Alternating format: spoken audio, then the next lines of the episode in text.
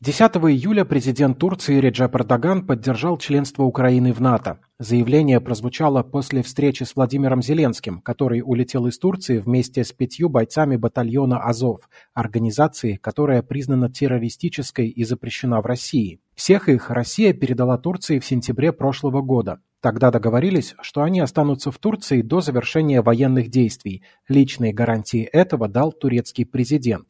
Получается, теперь он нарушил свое слово. Что, признаем, для политика в общем-то нормально. Дмитрий Песков объяснил поступок турецкого лидера тем, что Турция, как член НАТО, проявляет солидарность с блоком, делая шаги лояльности навстречу Украине, которую Альянс поддерживает. Несмотря на это, действия Эрдогана вызвали резкую критику со стороны российских политиков. Одни считают, что Турция совершает внешнеполитический разворот, Другие прямо прогнозируют, что эта страна скоро войдет в список недружественных России государств. Если такое случится, то чего ждать? Давайте посмотрим на историю наших отношений с Турцией и попробуем понять, как ситуация может развиваться дальше. А для самых интересующихся скоро на нашем YouTube-канале выйдет более подробный разбор текущих российско-турецких отношений и прогнозов на будущее. Не пропустите. Бриф Спешл. Политологи говорят, что объяснить поведение Турции можно просто прагматическими соображениями. Экономика страны испытывает сложности. Эрдогану нужны деньги, а также новое вооружение.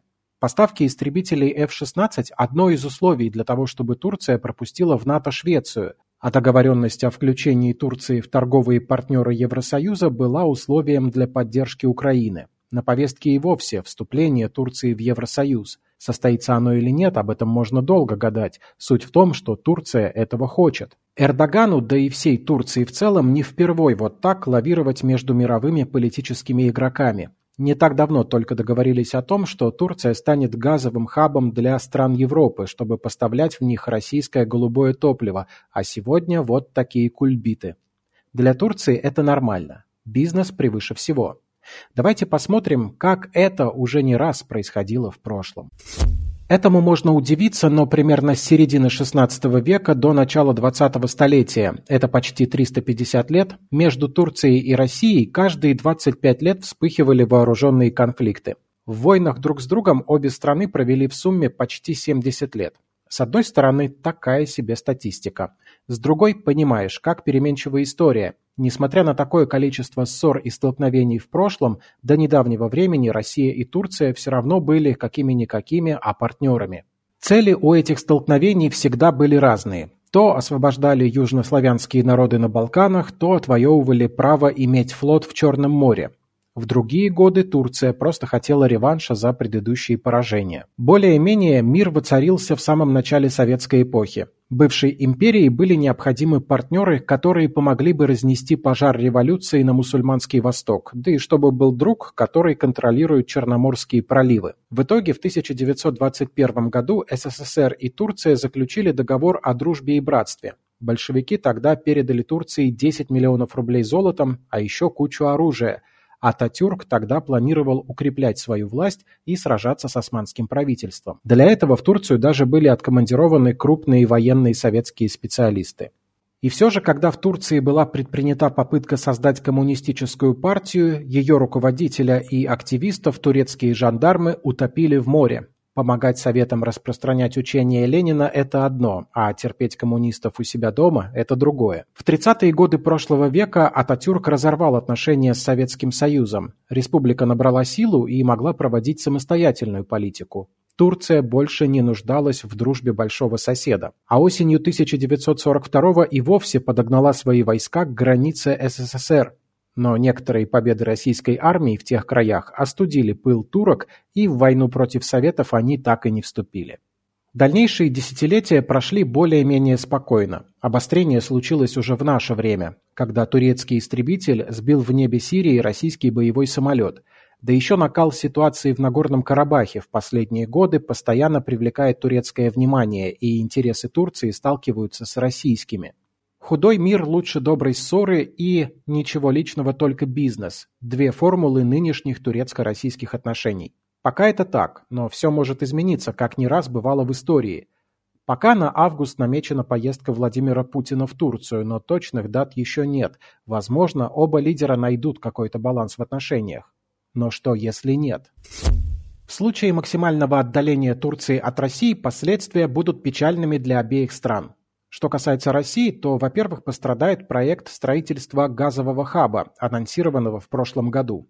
Прокачка нашего газа в Европу станет еще сложнее, особенно учитывая, что контракты на текущие каналы поставок тоже имеют конечный срок. Так, например, еще в начале июня бывший глава австрийской нефтегазовой компании OMV Герхард Ройс заявил, что министр энергетики Украины подтвердил ему, Украина будет поддерживать транзит российского газа в Европу по своей территории до истечения контракта с «Газпромом» в конце 2024 года, но продлевать соглашение не намерено. Куда девать газ и как в таких условиях пополнять бюджет, если и через Турцию его гнать не получится? Непонятно. Вторым важным следствием разлада станет угнетение сферы туризма в самой Турции, а также положение наших соотечественников в этой стране, где их число резко выросло в прошлом году. Закрытие авиасообщения усложнит жизнь всем, да и чем заменить более-менее доступные турецкие курорты. Снизится и торговый оборот. В России пропадут дешевые турецкие товары – одежда, техника, фрукты и овощи, стройматериалы. Это при том, что поставки иностранной продукции из Турции в Россию увеличились за прошлый год в два раза по сравнению с 2021 годом. Турция явно заменила всех, кто прекратил с нами торговать. Потерять ее в качестве импортера означает большое сокращение ассортимента, если не полупустые полки. Кроме того, ничто не станет сдерживать Турцию в поддержке Азербайджана в ситуации с Нагорным Карабахом, что чревато обострениями в этом регионе, который и для России является важным. Еще одна горячая точка под боком для нашей страны сейчас будет совсем не вовремя. В свою очередь, чтобы избежать разрыва отношений или даже хоть какого-нибудь разлада, нужно не отвечать на турецкие уколы, но это чревато потерей репутации на международной арене, поскольку может быть воспринято как слабость. В любом случае о мотивах Эрдогана, ведущего двойную игру, догадаться сложно. С одной стороны, он разрешает Швеции вступить в НАТО, несмотря на то, что там регулярно жгут Коран. Такая милость к неверным вряд ли добавляет политических очков Эрдогану в глазах собственного населения. Некоторые эксперты полагают, что все это больше способ надавить на Россию, которая грозит прекращением зерновой сделки. И это похоже на правду. Стоит вспомнить только о слухах о том, что у Эрдогана есть собственный контрабандный бизнес.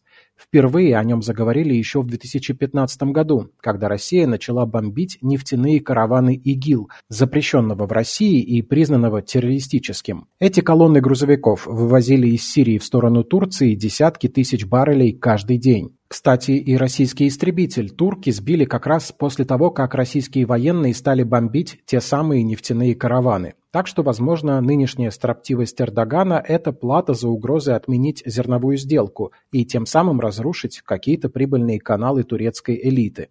И пофиг, что Россия поддержала его во время прошедших президентских выборов, а Путин первым поздравил с переизбранием. Деньги есть деньги. Есть, однако, и те, кто считает, что Турция давно имеет возможность диктовать свою волю региону. Если бы турки захотели, на их территории давно были бы развернуты силы НАТО. Пока этого не происходит, приходится соглашаться на зерновую сделку и терпеть освобождение пленных азовцев.